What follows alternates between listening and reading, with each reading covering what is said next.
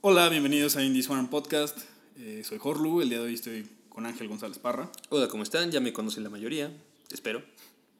Y esta semana tenemos un episodio que creo que va a dar tema para debate, ¿no? Sí, hay que, hay que discutirle. Hay que discutirle. Y vamos a hablar eh, específicamente de la duración de los videojuegos Actualmente. actualmente y de... De lo que prometen, de lo que dan realmente y de lo que uno espera. Así es.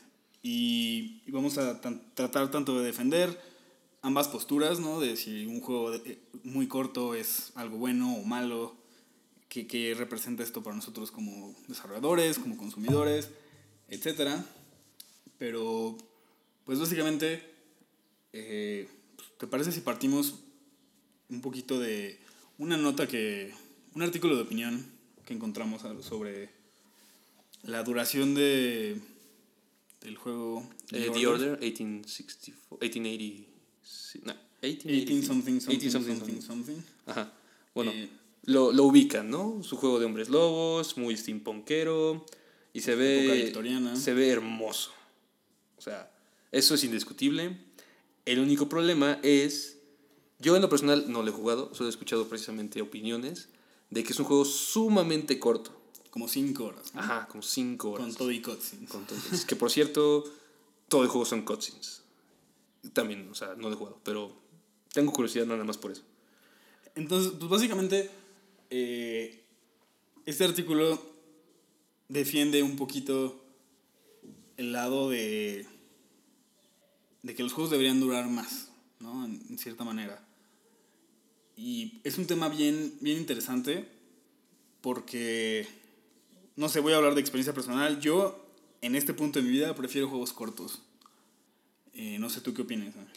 Mm, sí, también tiene como que pues, un trasfondo, ¿no? El por qué quieres juegos cortos, cuando antes es que, ay, dura tan poquito. Porque yo recuerdo una época que el juego acababa tan rápido y me quedaba con, ¿qué quiero más? O sea, no me quejaba de que, ay, el juego está corto, es como, wow, lo disfruté tan rápido que pues quiero más. Pero hoy en día creo que te, eh, se siente corto cuando la experiencia no es suficiente para llenarte. Sí, y cre- creo que eh, creo que es importante lo que hablamos. O sea, yo también, de, cu- cuando era más chico, evidentemente quería que los juegos me duraran más. Pero creo que tiene mucho que ver con el tiempo que te- con el que, que te contabas para jugar Ajá. de niño y el poder adquisitivo, comillas, comillas, que tenías, ¿no? Que realmente no, no lo tenías. O sea, si te comprabas un juego, pues muchas veces dependía de, de tus papás o de tus ahorros y pues ibas ahorrando poco a poco a poco. Entonces, pues sí representaba un, una inversión donde tú sabías que a lo mejor te daban un juego en Navidad y era el único juego que ibas a tener por el te- resto del año. Te tenía que durar, o sea, tienes que ser que durara. Pero sí, yo creo que también hoy en día un juego, aprecias más, más bien un juego pequeño, donde al final te sientas que cumpliste algo, ¿no? O sea, a lo mejor tu vida no te, no te da tanto tiempo para jugar lo que antes podías, y ahora es como, güey, quiero, quiero un juego que sienta que lo acabé, y no puede ser un juego como de 20 horas. Exacto, ¿no? O sea, es como, no sé, ejemplo reciente o próximo. Este, veo, ¿no? El demo que salió de Final Fantasy XV Mm. Y es como, me muero por jugarlo, pero luego me quedo pensando así de, realmente tengo las 120 horas aproximadamente que dura cualquier Final Fantasy como para echármelo completo, es como, ay, Sí, me pasó actualmente, o sea, todo el mundo es, güey, ya salió The Witcher 3, no, yo lo quiero, yo lo quiero. Y, y yo me quedé pensando, se ve hermoso, se ve muy padre, se ve duradero, pero la neta no lo quiero porque no lo voy a jugar. O sea, yo sé perfectamente que no tengo ni el tiempo, aunque tenga las ganas, no voy a poder jugarlo. Y se van a quitar las ganas por el mismo hecho de no poder jugarlo. Claro, y fíjate que The Witcher es algo bien interesante. También hubo una nota al respecto, ¿no? De, de cómo The Witcher es un juego con cientos y cientos y cientos de horas de questing y lo que quieras. A lo mejor ex- exageré, pero 100 horas alrededor, ¿no? Un buen. Un buen de horas. Pero puedes jugar la campaña normal en 20 horas. Y salió un artículo donde eh, CD Projekt Red, los desarrolladores, comentaban que era una decisión consciente, ¿no? donde ellos sabían que hay gente que sí le gusta clavarse horas en sus juegos y hay otros que nomás lo juegan y tienen menos tiempo y tienen más prisa de acabarlo, lo que sea, Entonces ellos dan como esta opción, ¿no? De, pues, el juego lo, lo puedes pasar en 20 horas, pero realmente no vas a haber hecho todo. Eh, Sí, me pasó con Skyrim. Me acabé la historia principal y dije, ah, ok, pero pues Skyrim nunca la acabas realmente. Claro. Claro. nunca acabas Skyrim. Entonces, hay dos puntos de los que yo quiero hablar. Y es la razón por la cual yo estoy a favor de experiencias más cortas. E independientemente de mi preferencia y mi falta de tiempo, lo que sea, ¿no? Creo que estamos en un punto en el medio donde una experiencia corta puede ser mucho más satisfactoria que una muy larga. Y también llegamos al punto del... O sea, y creo que es parte del, de esta filosofía, ¿no? Donde tenías un juego y sí hubo una época, ¿no? Donde incluso en desarrollos AAA era así como, ah, ya tenemos el juego, pero dura muy poquito. Literal, métele relleno. Métele más cosas. ¿No? Mé- Métele... Quests que no tienen sentido, Exacto. métele... Ve, ve por el objetivo, tráelo para acá. Sí, sí, era muy redundante. Y, la, y se notaba. Se sentía muy, muy feo. ¿no? Y, ¿y cuántas veces no abandonaste un juego porque estaba súper bueno y de repente llegaste a un mundo o a algo que se siente así? El puro El relleno, nivel de sí, calidad sí, sí, baja sí. y se siente aburrido y es como, pero me la estaba pasando pero Ujú. Te corta el flow y es como, ya. Ahora, mantener el flow de un Es- jugador en un juego de 120 horas está muy, muy, complicado. difícil, sí. Y estás hablando de que para lograr eso pues tienes que dar variedad en el gameplay, variedad en los escenarios, ta, ta, ta, ta, ta, ta, ta. Y eso nos lleva al otro punto que quería tocar, que es un tema de presupuesto. Eh, un juego como The Order, inserte un número, aquí, 1800 algo. este, es un juego carísimo, Sí. carísimo, nada más por el lado artístico. O sea, el desarrollo de modelos, de animaciones, de creación de assets. No, sí, sí, sí. ahí se va muchísimo dinero. O sea, la gente no, no se percata de cuánto cuesta hacer animaciones y modelos de esa calidad, ¿no? No, hasta que lo En vives. cuanto, en- ¿no? en cuanto a tiempo y dinero. Bueno, en- el tiempo es dinero. Sí. ¿no? Entonces, eh, pues, si eres un, un desarrollador AAA, pues sí estás en un punto donde o hago un juego corto, consistente, con una calidad elevada, o bajo la, la barra de mi juego para poder dedicar más horas de, de, de desarrollo a la creación de niveles y ta, ta, ta, ta, Sí, ta, en cuestiones mecánicas, que esté bien Exacto. diseñado, que no se sienta repetitivo, en vez de meterle y meterle brillitos por todos lados. Exacto. Entonces, como developer, yo creo que hacer experiencias cortas eh, es una opción mucho más segura hasta cierto punto, ¿no? Donde podemos medir muy bien la escala del proyecto sabiendo cuánto va a durar, ta, ta, ta, ta, ta. Y, y se vuelve algo alcanzable. Sí, tienes toda la razón. Porque, o sea, ¿para qué quieres un juego que, al fin y al cabo, por más que horas te prometan, no vas a disfrutar todas esas horas? Claro, y, y puede, ser, puede ser un juego de una hora, pero una hora perfectamente consistente, donde es una experiencia completa de inicio a fin, donde puedes causar un gran impacto en el jugador, ¿no? O sea, piensa en juegos como Gone Home. Ujú. O sea, Gone Home lo pasas en dos horas. Y disfrutas esas dos horas. O sea, lo puedes hacer pasar en menos, pero ahí es como tu decisión como jugador. Ah, quiero más, quiero menos, quiero más, quiero menos. Claro, y se queda grabado en tu cerebro y, Uf, qué juegas. y, y sí es una, es una experiencia muy, muy este, consistente de principio a fin, mientras que hay otros juegos AAA, ¿no? Ahorita estoy pensando en, en God of War, ¿no? En God of War 3, específicamente, que es el más reciente. Ajá. Bueno, hubo, Mm. hubo otro que no jugué. Sí, tampoco. Pero sí, porque tres- empieza, empieza con tanta fuerza y te Exacto. promete más y luego hay un punto de que, ¿qué estoy haciendo ya? Se Ya. siente un bache muy Ajá. cañón donde dices, ok, aquí se nota como que ya todo su dinero se Y no, fue". re- no requieres, lo hubiera disfrutado igual si en vez de que el juego durara 10 horas, durara 5 horas, pero fueron Ajá. 5 horas concisas. Entonces, volvemos al juego de The Order. No hemos jugado ninguno de los dos, pero podemos asumir que aunque dure 5 horas, van a ser 5 buenas horas. Claro. Bueno, quiero asumir. Y es que velo también incluso a nivel historia, ¿no? Si estás haciendo un juego con un enfoque narrativo, o sea, dime cómo haces un juego, una historia que requiere de 100 horas, donde tus tres actos sean consistentes y no tengan pausas muy largas entre los beats más importantes. ¿no? Sí, eso o sea, cierto. ve incluso un- una serie de televisión. Sí, se mantener el pacing Una es serie como muy Game of importante. Thrones. pues una, una temporada de Game of Thrones son 10 horas nada más. Sí. ¿no? Nada más. Nada más. Pero se compara eso con un videojuego promedio que la gente espera que sea de 40 horas mínimo. Pues para una historia eso es demasiado. O sea, ¿cómo, ¿cómo te vas a mantener al filo de tu asiento todas esas 40 horas? O sea, no se puede. Y tiene que tener un pacing y te vas a descansar de, de los loops y los loops. No, porque si, si, si son 40 horas donde cada set piece tiene que ir siendo bigger and better and bigger and better, pues va a llegar un punto donde no, Pero- se va a acabar el dinero. O sea, queda claro que lo han hecho, ¿no? Pero estamos hablando de juegos más viejos. Estoy hablando de los buenos Final Fantasies. Que Sí, la historia te mantenía y pues, eh, también ese modo de juego, ¿no? Y era otro pipeline. Exacto. O sea, Y la gente no esperaba cosas increíblemente co- costosas, o sea, de no era producir tan ahí. caro. Exacto. O sea, no era tan caro la producción. Y también la, la filosofía de diseño era otra. Estaba más enfocado a que un juego te durara mucho tiempo. Así es.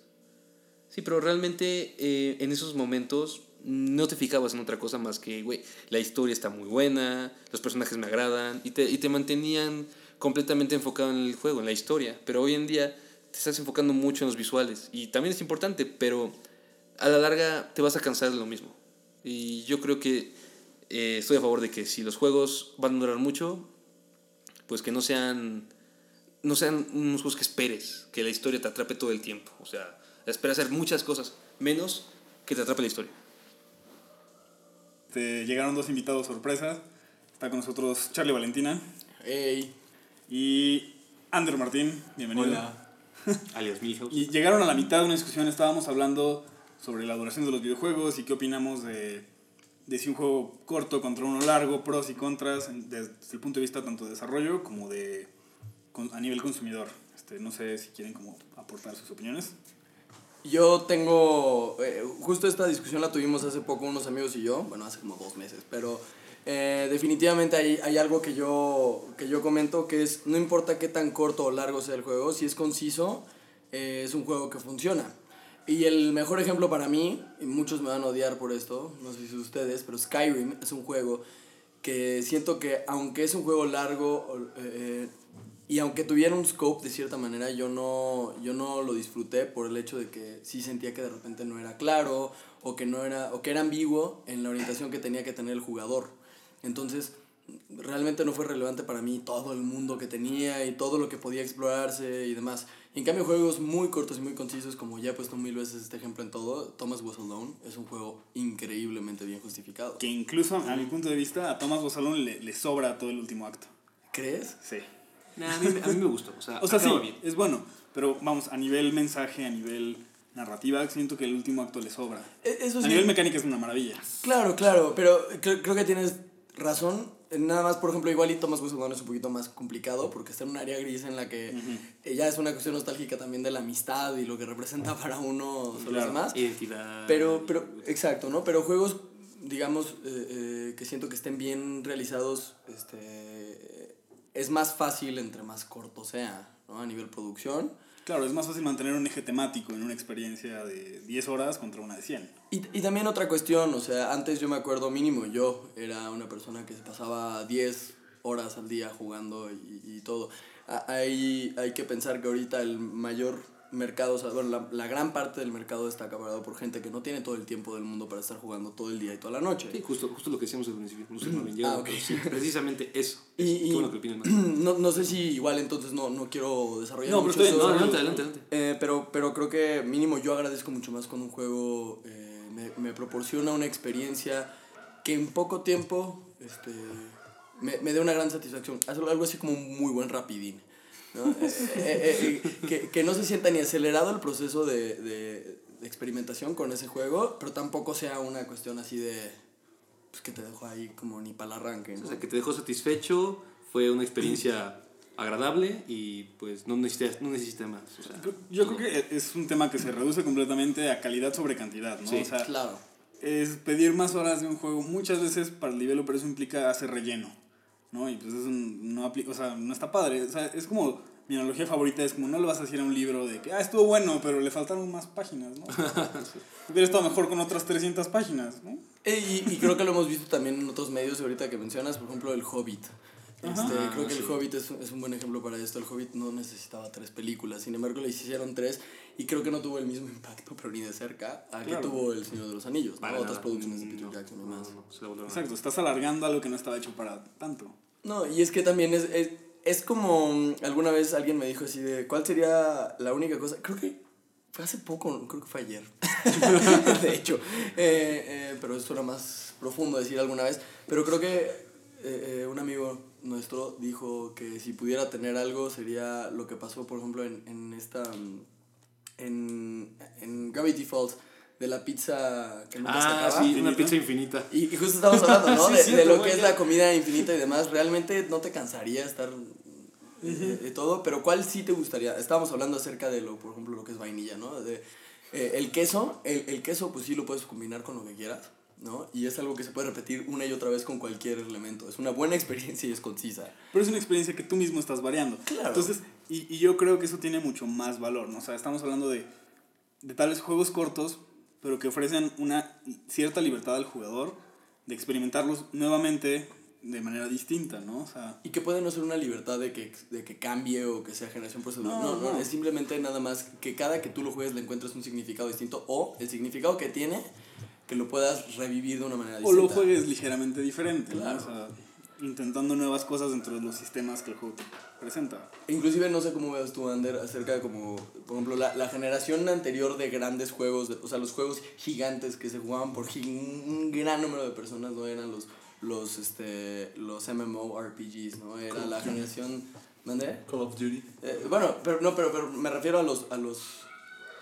Creo que es un buen ejemplo, de hecho, para decir la otra parte. Un Call of Duty no es un juego que realmente se juegue tanto por la campaña al 100%. Se juega por el claro que no. multiplayer y Es demás. una experiencia Y que el multiplayer. multiplayer es una experiencia muy corta. Muy O sea, rápida. y concisa. ¿Una partida cuánto dura? 10 minutos. 10 minutos tops. O sea, Ah, exacto, y por ejemplo yo veía lo que es World of Warcraft contra lo que es ahora cualquier tipo de MOBA, ¿no? O sea, es una experiencia corta, muy concisa, donde puede haber un trasfondo cultural o teológico dentro del, del microcosmos que te ofrece League of Legends, Might o lo que sea. Y antes era así de, tengo que hacer toda la campaña de Diablo y de StarCraft y de bla, bla, bla. y es como, bueno, que relájate, dos segundos, ¿no? Este, es por ahí, ¿tú qué opinas? Pues no sé, ah, yo no estoy muy acostumbrado a jugar juegos que duran mucho. La verdad a mí no me gustan mucho, siempre fui de, de juegos rápidos, ah, más que nada multijugador y sí me acostumbré yo a, a juegos que duran poco. A algo que dura más de una hora me aburre y lo dejo de jugar. Claro. También estamos lidiando con la generación, ¿no? Que todos tienen AD, ADD. Claro. este, déficit de atención, ¿no? O sea, sí. Creo que, eh, creo que eso es un factor también, a- o sea, punto y aparte. Creo que va a ser un tema a considerar en el desarrollo de juegos para niños y para jóvenes de aquí en adelante. O sea, Sí, es algo generacional, ¿no? sí es una generación donde la gente ya le cuesta mucho trabajo mantenerse enfocada en una sola cosa. Y, y, y es que, pues, vivimos en el... Justo yo estoy trabajando en eso, estoy haciendo un trabajo, ya luego se los comparto, sobre lo que es la inmediatez, o sea, somos la, la, la cultura de la inmedia- inmediatez, Inmediatez. inmediatez, gracias. Este, porque es una cuestión donde, pues, ¿para qué esperarte mañana, no? Y, y todas estas lecturas de Sanborns, de, de, oye, este, ¿te sientes mal? No te preocupes, siéntete bien. es como, no, hay, hay, hay un proceso, ¿no? Imagínate, como en Barney Stinson, en, en How I Met Your Mother, de repente es como, no, de hecho yo cuando me siento mal, pues nada más dejo de sentirme mal y... y, y a ser y- asombroso. ser asombroso, ¿no? I'm awesome, I'm just stop being sick and I just start being awesome. Y, y, y si fuera todo realmente inmediato así, y que estamos viviendo esa tendencia, pues en un juego, ¿de qué te sirve tener una historia tan compleja y tan grande? Creo que ahora los juegos que tienen un trasfondo histórico y cultural muy grande ya son un juego de nicho muy, muy establecido. O sea, ya estamos hablando de las experiencias de las franquicias gigantes. Sí, ve, ve cómo explota en Assassin's Creed, o sea... Difiero, difiero un poco, pero creo que creo que es lo mismo, o sea, creo que un, un juego enfocado a la historia debe ser un juego corto. O sea, ve cómo lo está haciendo Telltale con sus juegos, son, están enfocados mil por ciento a la narrativa, ¿no? The Walking Dead, The Game of Thrones, The Borderlands, ya su serie de juegos y todo es episódico y cada episodio no dura más de hora y media, dos horas. O sea, con el tiempo que te tardaría ver una película o ver un episodio de una, de una serie, juegas un juego, ¿no? Porque está enfocado a la historia. Pero es otro tipo de juego, o sea, realmente Claro. eh, Sí, sí, ahí sí. esperas porque es completamente la historia, la narrativa lo que te, te lleva. O sea, What's Driven, la narrativa ahí. En otro tipo de juegos, cuando la mecánica es muy importante, te llegas a cansar la mecánica. Entonces, igual se sigue metiendo como. como El game loop te el corto. gameplay se vuelve, se vuelve repetitivo y ahí es cuando te pierdes el jugador.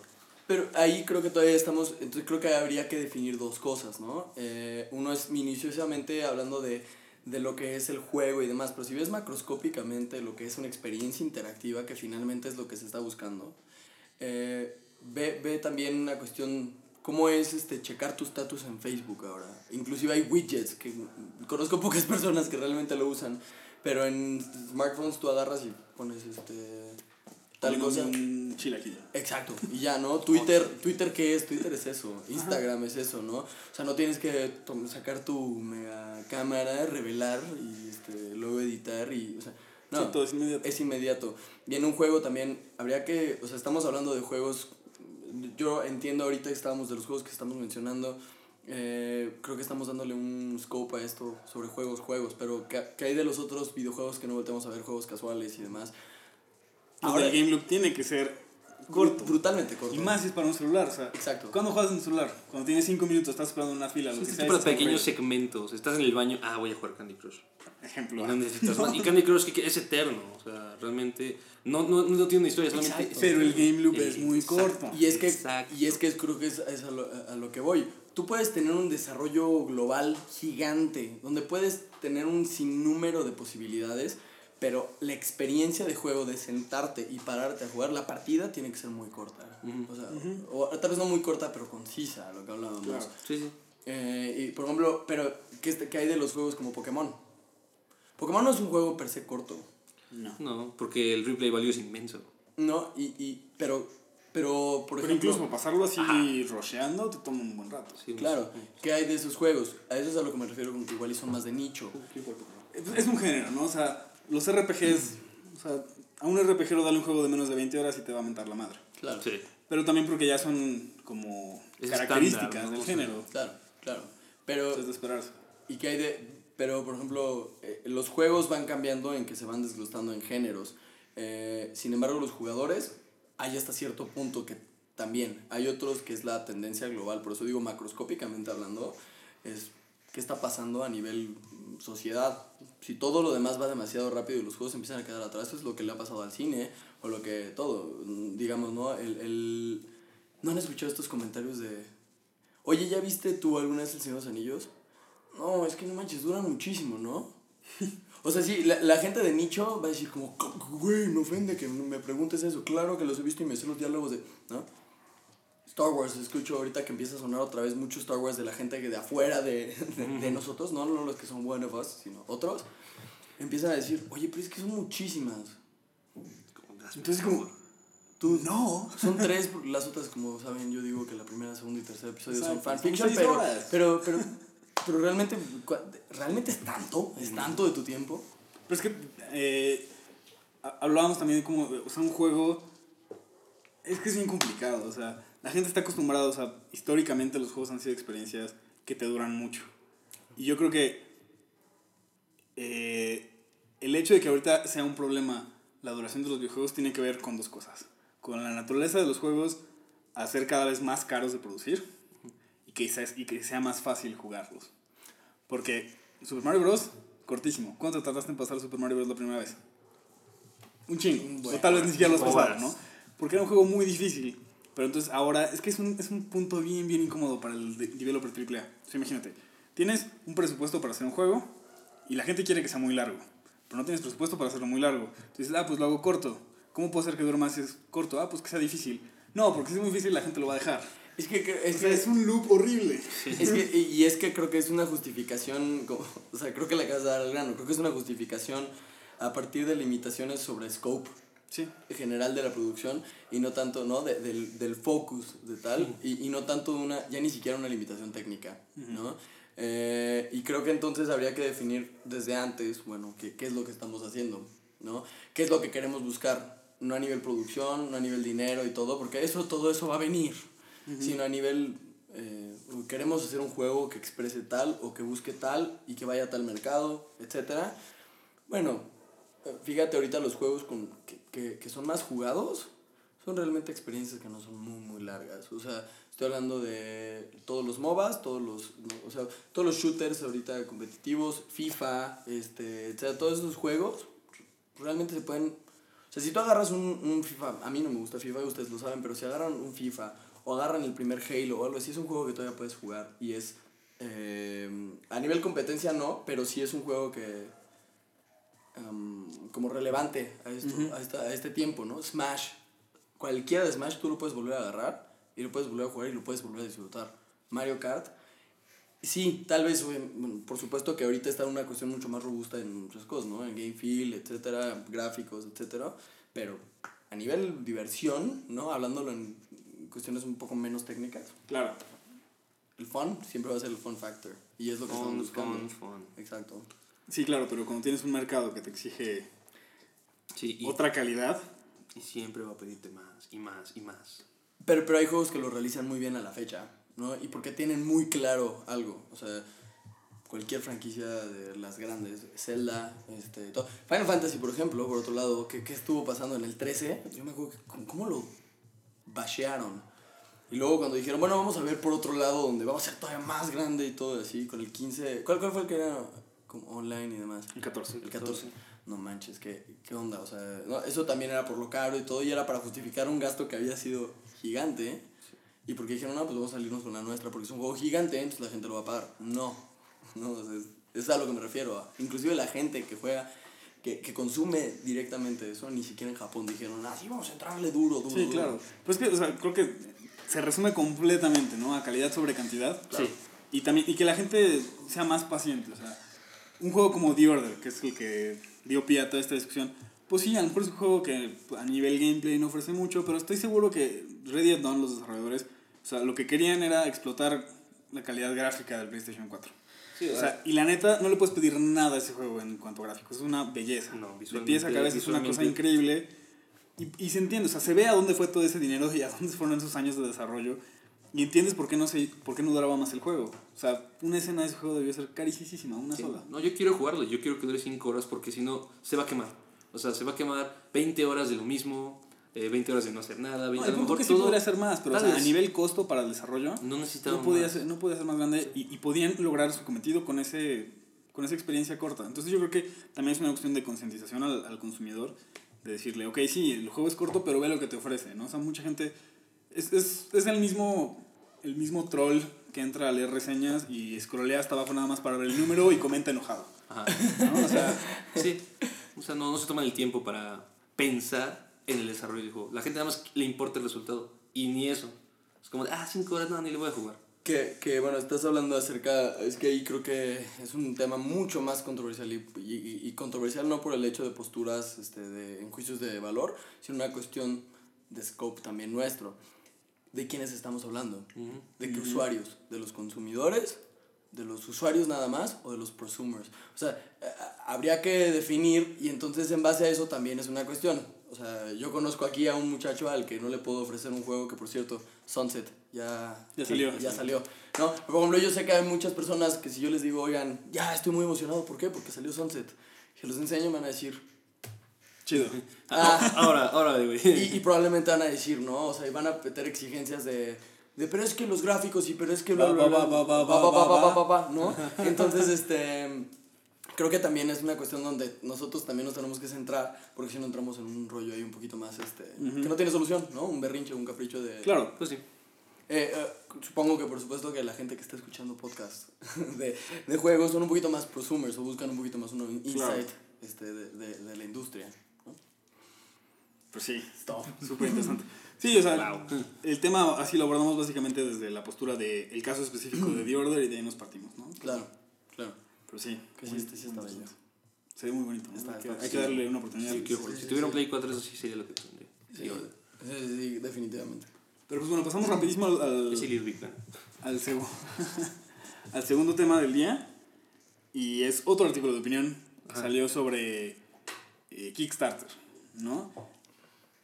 Y cómo Kickstarter se está volviendo un campo de batalla entre developers, porque pues todos están pidiendo dinero y es difícil competir contra proyectos como el- la secuela espiritual de Banjo Kazooie, la secuela espiritual de Castlevania Symphony of the Night, ¿no? Cuando hay otros desarrolladores independientes pues, más pequeños que igual están pues, proponiendo cosas interesantes y todo, pero pues obviamente estos proyectotes pues les roban el spotlight, ¿no? Sí, el título, ¿cómo cómo era? Big Indies Kill Indies. Small indies. Small Indies. Sí, o sea, llegar con. con Igarashi, como mencionaste, ¿no? O sea, wow. el título, sabes lo que él puede hacer, sabes lo que él promete. Sabes lo que ha hecho, Lo que ha hecho. trayectoria, ta, ta, Y ta. entra con su, con su propuesta de juego, lo ves hermoso, ves su Kickstarter, no manches, yo quiero darle dinero, pero sabes perfectamente que no lo necesita.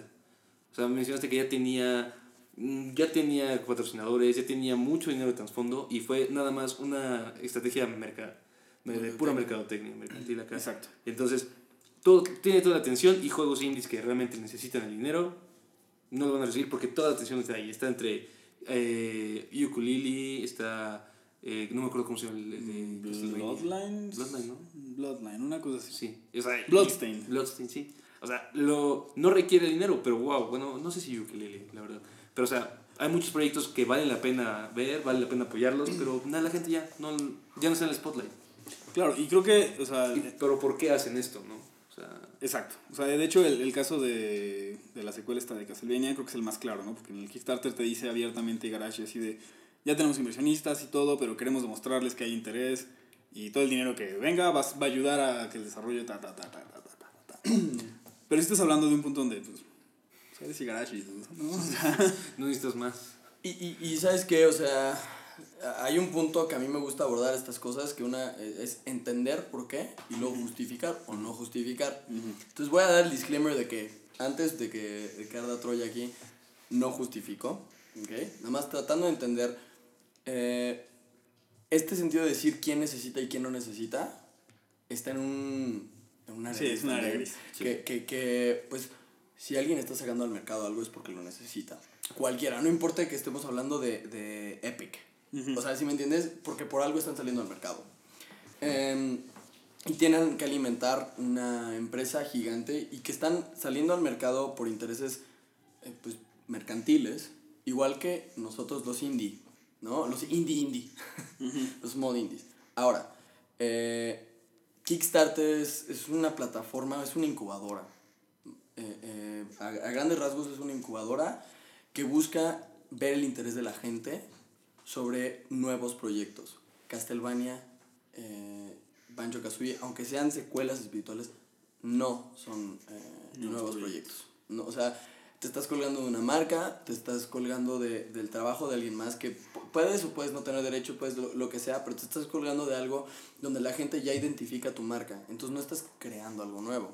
Ahí es donde yo creo que se podría criticar. Pero realmente el que donde puedes criticar no es tanto al mercado, porque honestamente vivimos en un mundo capitalista. Sí. Claro. Te gusta o no, hay competencia It's gonna happen. y, eh, ah, exactamente, ¿no? Pasa en, en institutos académicos. Véanlo, o sea, dentro de que estás en la escuela, empieza, o sea, empieza a verse como en secundaria, ¿no? Es cuando empieza de, no hay tarea, ¿no? No dijo la maestra.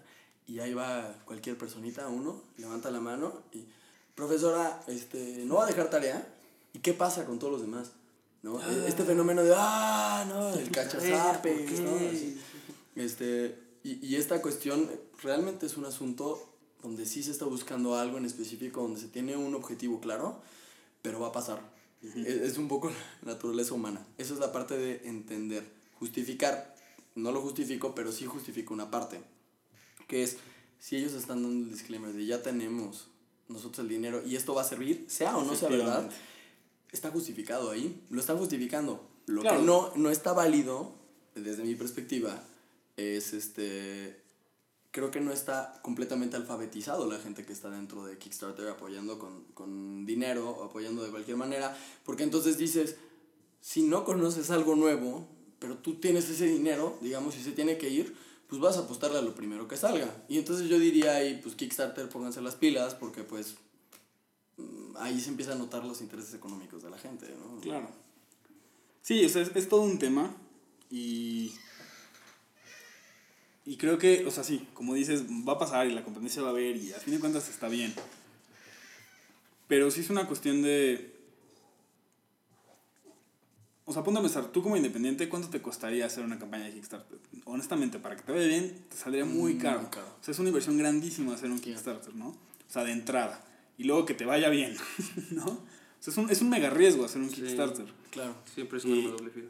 Y es un riesgo que pues, muchos developers están tomando y que pues, muchos proyectos están saliendo así, ¿no? Gracias a Dios. Pero tam- llegan estos grandes que pues, dicen, ah, ya me harté de Pero yo, inserte nombre de compañía aquí. voy a intentar hacer indie, pero antes consigo inversionistas y un equipo de desarrollo grande. Es como, es como dude. Pero yo creo que también algo que se nos está olvidando, bueno, a lo mejor no, pero se me acaba de ocurrir, que eh, es apostar a ellos porque tienen seguridad. La seguridad de que ellos van a completar su proyecto. O sea, de que van a terminar algo muy bien. Porque conoces a alguien, más bien, encuentras a alguien nuevo que va a hacer un proyecto que se ve interesante y dices, ah, lo quiero apoyar, pero ¿sabes qué? Te vas con la seguridad de que el otro tipo, de que ya tiene un trasfondo de, de game designer mucho más grande y lo que está mostrando es mucho más conciso de lo que otro, otro Kickstarter te puede mostrar, te vas con la seguridad de que sabes que mi dinero se lo doy a alguien que sé que, puede, que lo va a hacer. Otro que puede que no lo haga. Pero Kickstarter no es el lugar para eso. no, ya sé que O no. sea, siempre es en una teoría. apuesta, en teoría. Pero imagínate si tú en un lugar de apuestas, sabes, sabes, te vas siempre con el más seguro.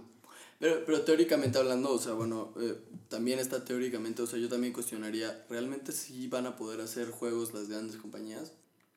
¿Cuánto hay enojo eh, eh, a cada rato eh, con las franquicias grandes? ¿No? O sea, sin, dejemos de lado, no nos voy a hacer una tangente sobre lo que es, por ejemplo, Zelda, ¿no? Cuando anuncian, porque han anunciado tantas veces, ¿no? En Twilight Princess me acuerdo que se tardaron un año más o uno o dos Sí, años. siempre Siempre fueron dos años Este, más o tres. eh, Skyward Sword, eh, lo mismo. Pero sabes que este, cumplieron. Claro, claro. Pero vamos, a lo que voy es no tienes la certidumbre en ninguna plataforma. Ah, no. Tienes menos riesgo en el otro.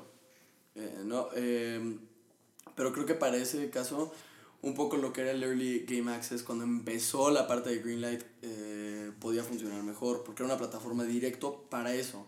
Entonces, mismo Valve decía, ¿no? si llegaba un juego de, de EA, no, bueno, de cualquier juego me refiero, grande, no, no van a decir, no, brother, esta área no es para ti, tú vete para allá.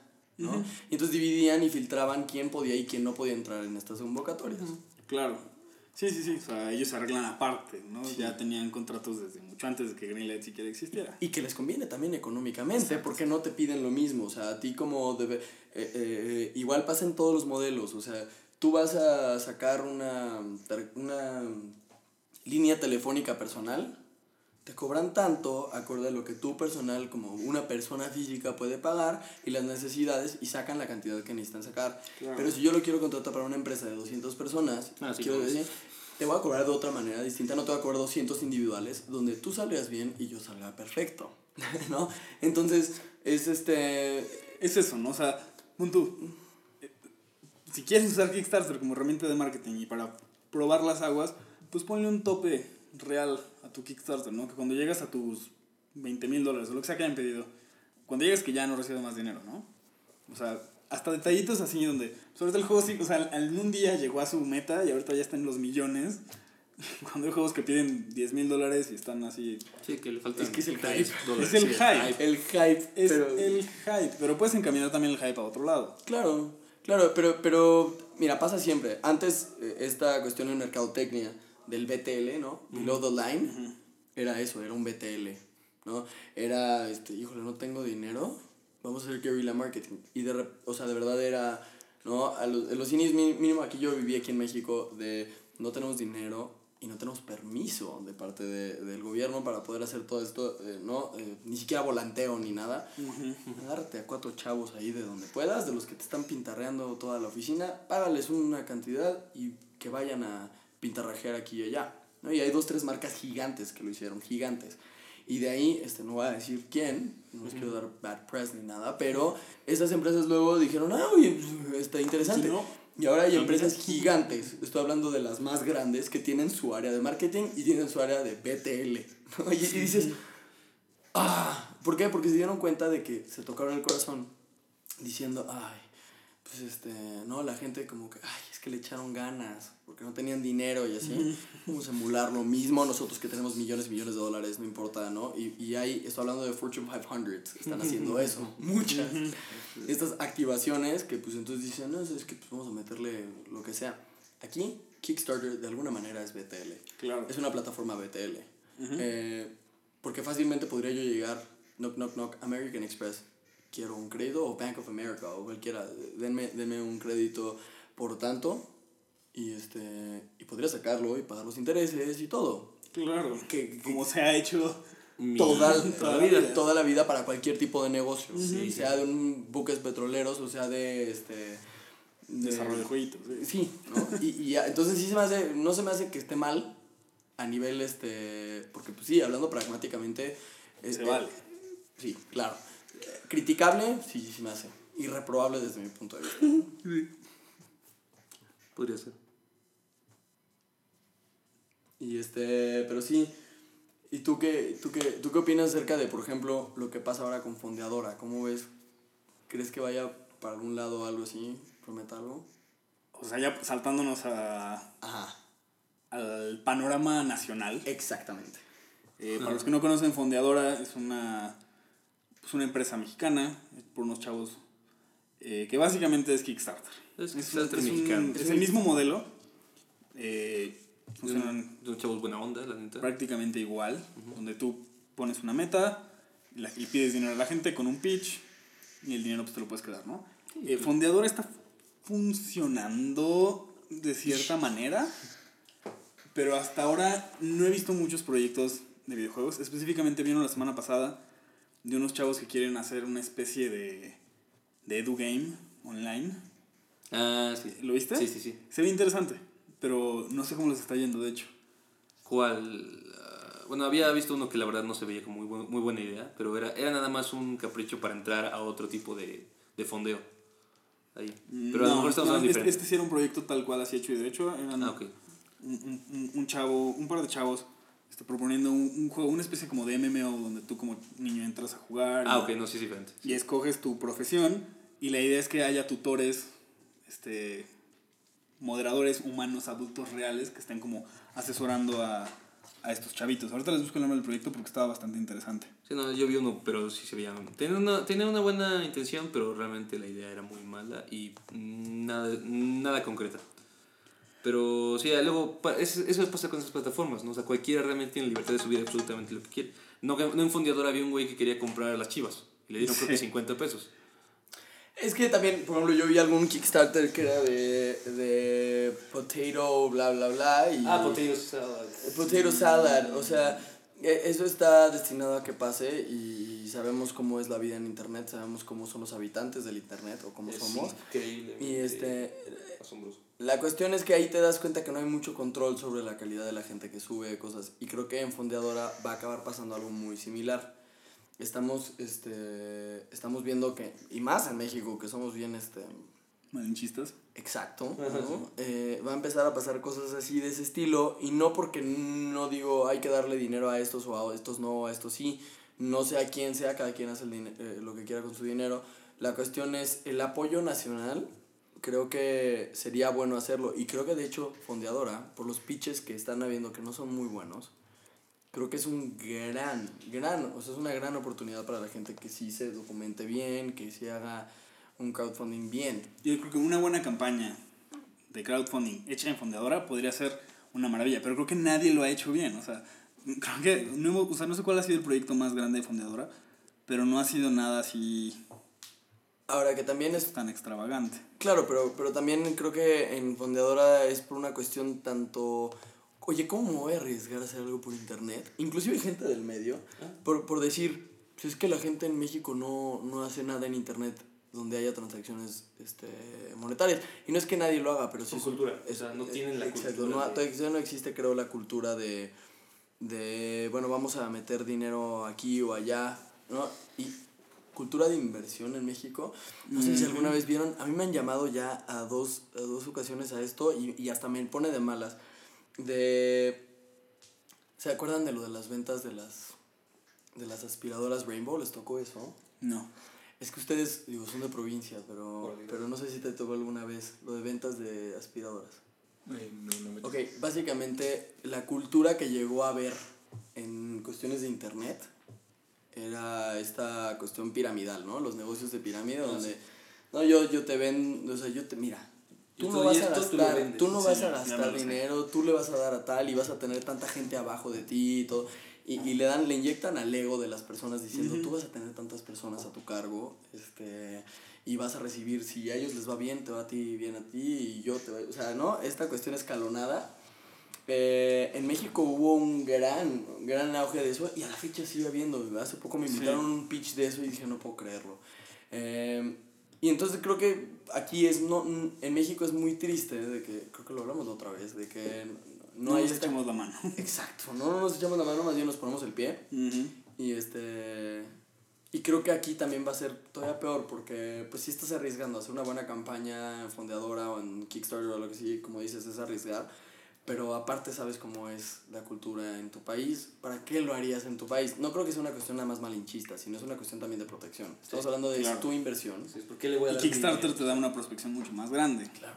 Entonces, sí se vuelve una cuestión de donde Fundadora le tiene que echar muchísimas ganas para estar en el spotlight mundial como plataforma. Claro, y Y- que porque lo han hecho muy bien. O sea, a nivel nacional, Fundadora no, no tienes las facilidades que te dan. O sea, tú como, si quieres apoyar, puedes pagar en un Oxxo tu contribución a Fundadora. Claro, ¿no? O sea, está muy bien hecho, pero, por ejemplo, estos chavos, si quieren apoyarlos, está interesante su proyecto, se llama Transformando a México con videojuegos. Eh, están pidiendo 95 mil pesos y apenas llevan 16, ¿no? Y les, Ah. queda, les queda un mes.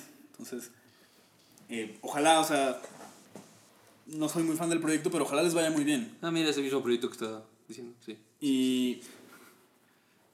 Y no sé, siento que no me, si ha habido algún otro videojuego en Fundadora, no me he enterado. Y, y creo que también eso es, es parte del problema. Estos chavos no sé cuánto esfuerzo están haciendo de marketing. Eh, yo lo vi en uno de los grupos de desarrollo de... Sí, de sí, sí. desarrollo. Mira, justamente estábamos hablando con eso con un profesor Ajá. y el problema es que a diferencia de Kickstarter, en Fondeadora no suben realmente un juego, o sea, una muestra de lo que pueden hacer. Solo, solo suben un pitch que no está 100% Muy fundamentado y muy ambiguo. O sea, hay, una, hay un pitch aquí sobre un juego muy, eh, bueno, con cultura azteca, si no me recuerdo. El arte se ve muy bonito, todo, pero es como puras promesas al aire. Ve, ve cuando subieron Ukulele. O sea, fueron tres meses de, de trabajo y lo que mostraron es increíble. Obviamente el trabajo de ellos es completamente diferente. Son, son ex-Rare, ¿no? O sea, de, de Rare y se ve mucho su trabajo. Pero si nada más muestras, o sea, puras promesas, aunque por más bonito que, que esté el arte, por más bonito que, que muestren hay cosas, no hay nada concreto. Y no les da seguridad. Entonces eso también está en el pitch, ¿no? Entonces estos chavos que querían hacer su juego, tenían buenas intenciones y probablemente lo pueden hacer, pero si no me muestran a mí, bueno, nivel consumidor, nivel yo te voy a dar mi dinero inversionista, si no me muestras algo conciso, no te voy a dar dinero. Sí, pero este. O sea, que, que creo que también es un- una, una cuestión. O sea, ¿cómo ponerlo? ¿Cómo plantearlo? No entendemos todavía en México qué es el- un pitch. Sí, ¿No? yo, Sí. creo que todavía no se entiende. ¿Y por qué? Porque muchos de los negocios aquí en México se hacen en el bar, en el antro, en la peda, en. ¿No? Eso parece... Eh, eh, la- es la versión caricaturizada de lo caricatura de, de los negocios, ¿no? Tenemos esta cuestión donde antes, ¿no? De las películas de cuando se van al golf. ¿no? Ah, es ahí, este, no, mi amor, me tengo que preparar porque mi jefe me invitó a jugar golf, ¿no? Claro. Esta versión caricaturizada de lo que son los negocios. Ahora creo que los mexicanos hicimos una caricatura de la caricatura.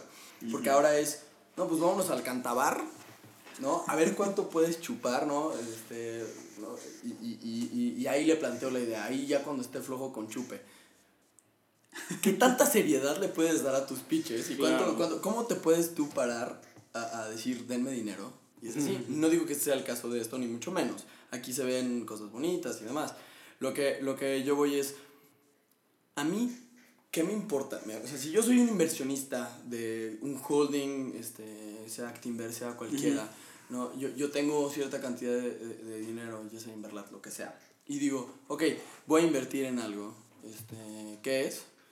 Eh, y que lleguen y te digan, mira estos dibujitos y no sé qué, bla, bla, bla, y todo y así, dices, ah, bueno, a, a mí no me importa tanto eso, nada más quiero saber qué es y cuándo me regreses mi inversión. Entonces a ellos les tienes que presentar en un pitch un ROI, ¿no? un retorno, un plan de retorno de inversión, donde hay un business plan eh, con un este, bla, bla. Pero si llegas con un pitch para contratar a un programador, no le vas a decir el business plan, no le vas a hacer un ROI, no sé. Tú llegas y le haces tal vez un, un high concept o un game design document o algo, llegas así y se lo vas a presentar a Fondeadora, ¿cuál es? Todavía no tenemos muy claro cuál es en internet. Y, y no entiendo por qué, si es tan claro en otras campañas. Exacto. O sea, es un. Necesitas Sí. tener por lo menos un alfa. Así, la neta. Yo no pediría, no me Sí. atrevería a pedir nada si no puedo enseñar un alfa.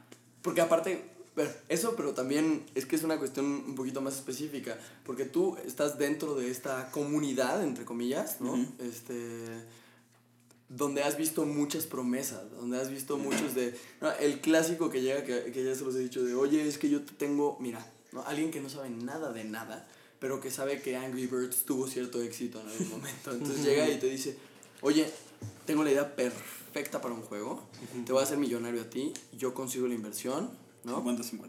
Eh, exacto, te voy a dar 50 y 50. Entonces, el juego. Este, entonces el juego yo lo vendo, yo consigo todo, este, yo tengo la mejor idea.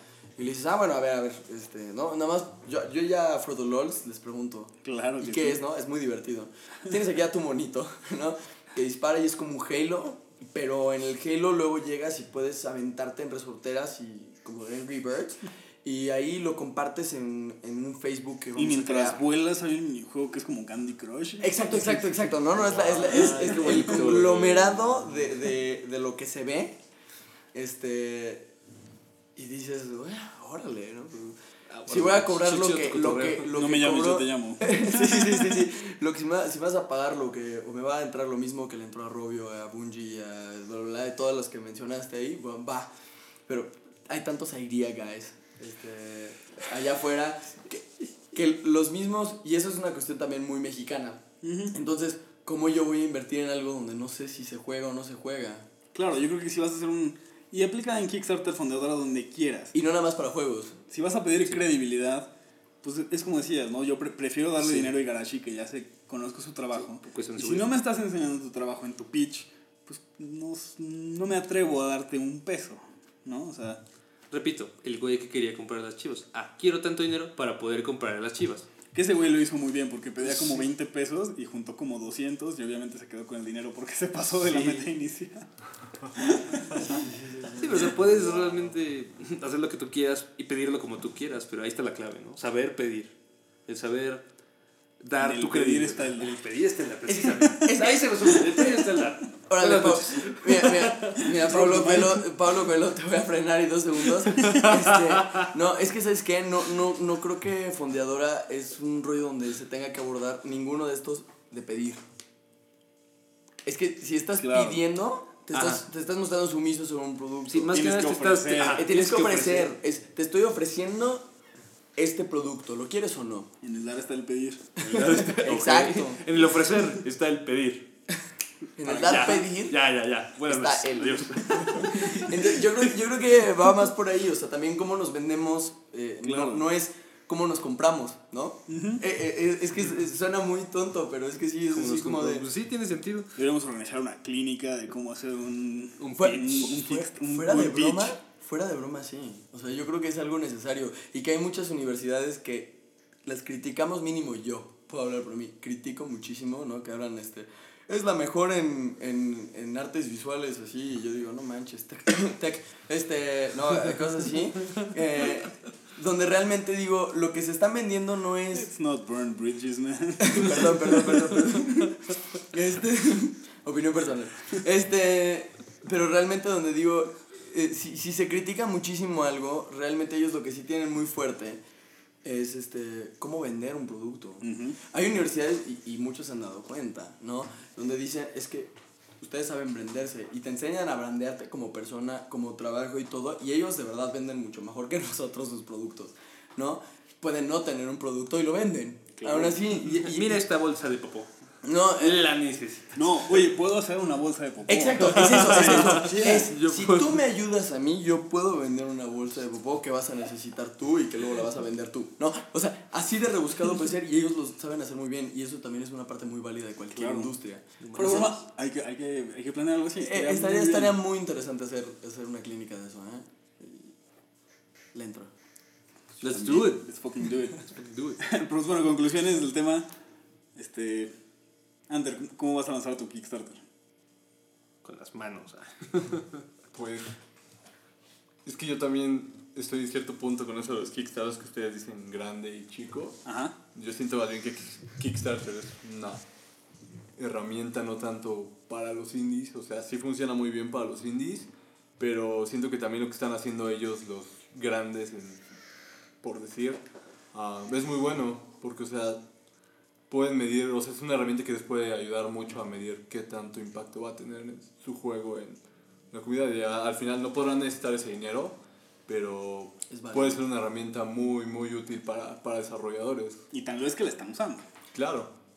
Y que, y que cualquier sistema y cualquier plataforma se vuelve obsoleta después de un cierto tiempo. Y acordémonos que estamos, estamos en internet. Esto sí es internet. Y en internet cuánto dura un meme. O sea, ¿no? E- es, es justo la, la, la cuestión. Es una cuestión viral, fondeadora, Kickstarter y todo eso. Lo que busca es facilitar hacer algo viral, algo que no es. Sí, ¿no? Y que ya, ya, ya podemos hasta marcar la trayectoria de Kickstarter y tiene sus fases, ¿no? O sea, Claro. La fase de los reboots, la fase de la nostalgia que parece estar eterna por siempre, ¿no? Este, ahora las secuelas espirituales. Creo que también va a ser una onda hasta cierto punto cíclica, donde va a haber bursts de nostalgia en Kickstarter y va a haber meses más tranquilos en Kickstarter, donde... Es que, por ejemplo, ahorita, ahorita yo jamás así lanzaría mi Kickstarter, ¿no? O sea, me esperaría a ver un mes donde no hay muchos lanzamientos en Que no Kickstarter. hubiera un güey acá chingón que me vaya a opacar. Ajá, o sea, ya necesitamos un calendario de Kickstarter. Decir, no, a ver, espérate, espérate. Si eres desarrollador grande, por favor, saca tu Kickstarter. Este en se fue de noviembre, Naughty- de ¿no? Ya. No, hasta, hasta detallitos así ayudarían a, Sí. a- a- a convertirlo en un ecosistema Claro. mucho más sano. Cronograma. Claro, claro, y creo que ahí sí, como dice ecosistema, sí, porque sí podríamos convivir todos Exacto. y coexistir y echarnos la mano entre todos. Como indie, indie, ahí están. Indie chingón, eh, indie, comillas, comillas, ahí está. No, o sea, imagínate, ya si tienes así el mes de los grandes y sabes que sí, son 10 proyectos La gigantescos. cartelera, pero- güey. y, hay- y estaría interesante hasta la competencia entre ellos, ¿no? Claro, y que si tienes, o sea, si, si estandarizaras ciertos paquetes eh, de cuánto te puede dar sobre, por ejemplo, el paquete de indies chicos, luego contra indies un poco más grandes, cuánto, en base a cuánto se necesita, ¿no? O sea, lo que te digo, ¿no? ¿Cuánto daría yo personalmente por un juego de Epic contra cuánto me gustaría apoyar un juego de... mm? Tale of Tales saca un Tale Kickstarter, por ejemplo. Eh, Le, le voy a dar muchísimo más a Telltale. O sea, yo, yo personalmente. Porque sabes que necesitan tal cosa por... O sea, Epic no necesita más de tu apoyo. Eh, y, y, y es que también está la parte egoísta, no es nada más lo Ah, que necesitan ok. ellos, Yo que lo que jugar. necesito, lo que necesito yo como consumidor o como, o como, como inversionista. Al final se resume a eso. O sea, tú, es tu dinero, tú decides qué hacer con aquí realmente yo, o sea, es que también es, esa es otra cosa. Yo no voy a invertir, ¿no? Lo podemos abordar en, pragmáticamente, no estoy invirtiendo para que les vaya bien, estoy invirtiendo porque quiero ver ese juego para que, porque yo lo quiero, ¿no? Entonces, si estás comprando, no tanto invirtiendo, estás comprando un adelanto. Que eso es Kickstarter. que O eso sea, es Kickstarter es una preventa glorificada. Eso. No eres un inversionista, no tienes Exactamente. ningún poder sobre Sí, el no te van a, realmente no te van a regresar. No te deben nada. No, no te deben exacto. nada. Es, ni siquiera es donación, ¿no? ¿Sí? Es donación. Sí es donación, Es o sea, una sí donación. es... No te deben nada. Pensé que había otra o palabra. sea, más allá de lo que te ofrecen como el regalo. su reward, ellos no te deben nada. Pero es que creo que si está abordado como donación es donde está más complicado, porque el modelo de donación, es que ese es otro tema, ya no lo voy a tocar tanto, pero nada más... eh, Puedes pensar que donación queda la, la corto. donación realmente lo vemos con empresas gigantes. ¿Cuáles son sus...? O sea, tenemos una fundación donde puedes donar tú para blank, este, y todo, pero lo que realmente están diciendo es una cuestión proselitista, ¿no? Como Es- caridad. eh, eh, Es, es como caridad, comilla, comilla, porque Ajá. es así de yo soy muy bueno y todo. Aquí no está esa compensación, ¿no? Eh, Lo vemos con la Cruz Roja, con la estampita, ¿no? Bueno, que medio la hay, güey. O sea, Sí, sí, sí, hay claro cierto, que va a haber gente que, ay, claro, yo le ayudé a un, a Sí. un indie hipioso chido que porque no tenía ni un peso. Pero es a autogestionado, es autogestionado. Y entonces es como, es como darle like a tu foto. es como... Qué bueno. Echarte porros. Exacto, ¿no? Te ves Eh, este yo muy bien. Entonces esta otra persona es egoístas como que van a decir, así, "Ah", ¿no? Pero por ejemplo, si yo, si yo agarro y digo, eh, como la Cruz Roja, ¿no? Das tú 50 centavos, pero tienes tu estampita en tu coche que dice Cruz Roja, ¿no? Este, que ahorita yo he visto que mucha gente es, yo ayudo, pero no, no me pongas la estampa, ¿no? Y digo, yes, yes, lo estamos haciendo bien, qué bueno. Pero eh, creo que eso es lo que eventualmente va a pasar. O sea, también cómo se orienta el, el aportar es no es aportar de, ay, pobrecitos los indie que no tienen dinero, Ujú. ¿No? Y si te vendes como, ah, necesitamos ayuda, por favor, así, te vas a percibir como con lástima, ¿no? O sea, es darle dinero Sí. a alguien por lástima. Y es lo mismo que, perdón, no quiero quemar todo también, es como si alguien pasa un, un, un por Dios cero y te dicen, oye, por favor, por el amor de Dios, dame una moneda. Y dices, toma, Dame aquí una para hacer un juego. No, entonces es mejor. Miren, estoy apostando todo en mi vida porque creo realmente en mi proyecto. Exacto. Aquí está mi proyecto. Denme su opinión y si pueden, denme su dinero. Por eso está en cómo, No, o cómo sea- te estás vendiendo, cómo te estás presentando. No, y si pueden, o sea, si les gusta.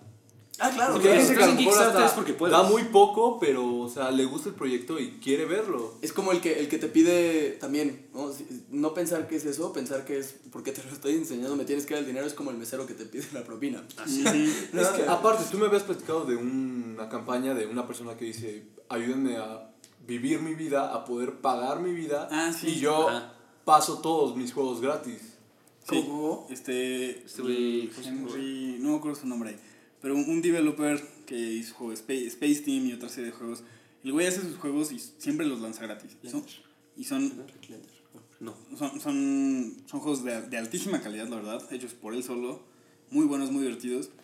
Y jamás ha cobrado por sus juegos. Entonces él hace un año, un año y medio, Sí. sacó un Kickstarter de, a ver, chavos, yo llevo un año haciendo juegos gratis, los pueden bajar aquí y quiero seguir haciendo juegos gratis. O sea, yo quiero compartir mi trabajo con todo el mundo y no quiero que esté limitado a que alguien pague o no pague. He estado sobreviviendo por donaciones, ta, ta, ta, ta, ta, ta, ta, pero necesito una seguridad económica un poquito más firme. Yo necesito desglose sus gastos anuales. Wow. Necesito este dinero para sobrevivir un año y yo les garantizo que durante ese año voy a estar haciendo juegos y voy a estar compartiendo mis procesos y todo con Wow. ustedes. Oye, oye, pásame ese artículo, yo quiero escuchar. Bueno, Y le pásame- fue bien.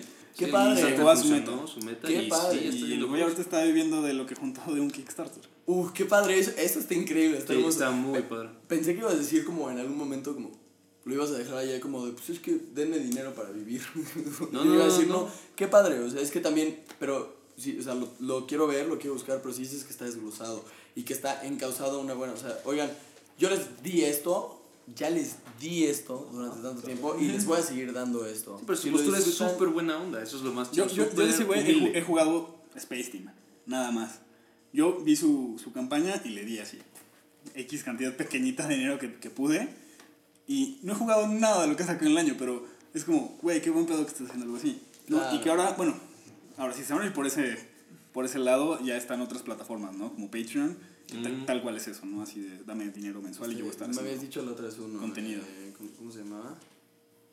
Ah, creo que igual era esa. No sé, pero, pero eso es increíble, pero, pero para poder llegar a hacer eso tienes que tener una credibilidad. Volvemos Exacto. a cómo... cómo Pero creo que la credibilidad la necesitas de cualquier manera si vas a por vender supuesto, algo. exactamente. No, este... Sí, lo difícil de Kickstarter es que a veces sentimos que mm, con cualquier cosa puedes venderlo. ¿Por qué? Por potato salad. ¿no? Potato O sea, salad. Es que eso es como que la muestra de que el internet es tan impredecible que puedes hacer lo que quieras. O sea, Sí. el resultado, no importa si lo hiciste bien, no importa si lo hiciste mal, si sigues una fórmula que alguien te dio, va a pasar algo. ¿Quién sabe? Le picas en el punto exacto al internet Ajá. y profit, güey. Pero atínale a ese punto. O sea, solo Eh, sabes, es solo sabes que debes Sí incluir papas sí es y predecible gatos. hasta cierto way. grado, hasta cierto grado, nada más que es, es un plano de realidad que todavía no acabamos de entender porque ni siquiera entendemos este. Exacto. Pero ese de allá, esto, es, es- lo difícil es que es brutalmente dinámico, ¿no? Es, Sí, es, está- es- es activo y Es está cambiando a cada es hora. Sí, sí, sí. Pero, pero sí, pero yo, yo creo que no es tan impredecible, nada más que es la cuestión Hay que también. agarrarle la, la fórmula. Ajá. ¿Cuál es? ¿Papas y gatos? Gatos es gatos inmediatamente un plus. Ajá, pero, pero no tampoco te porque garantiza. lo mismo, porque lo mismo Aunque todos bueno. Aunque bueno, el Kickstarter más exitoso ha sido tal cual Exploding Kittens, que era un juego de cartas de gatitos. Entonces, Wow.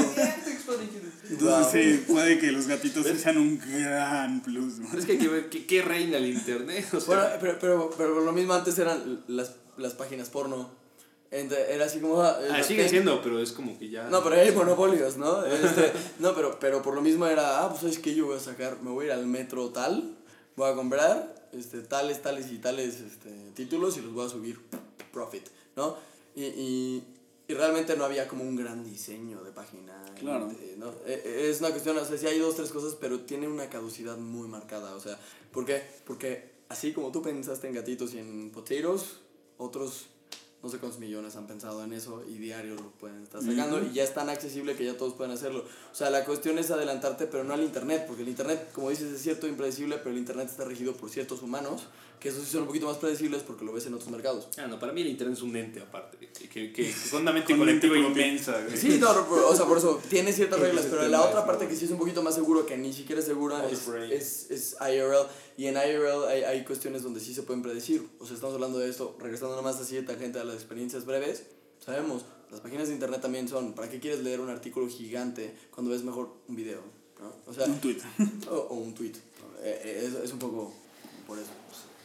Interesante. Pero bueno, yo creo que... Creo que le vamos a cortar. Es una Si no, nos muy, vamos, muy... Sí, sí, sí. Nos vamos a seguir así, forever. Exacto. Este, luego hay que planear esa clínica. Estaría bueno, ¿eh? Si sucede, les avisaremos por Hacemos un Kickstarter, haremos un Kickstarter para, para una clínica para de clínica. cómo hacer un Kickstarter exitoso. Exacto.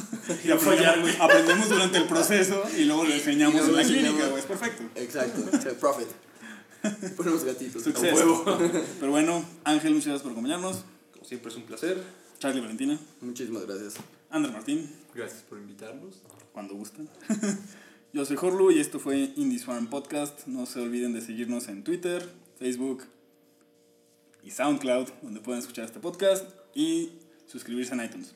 Nos escuchamos la próxima semana. Bye.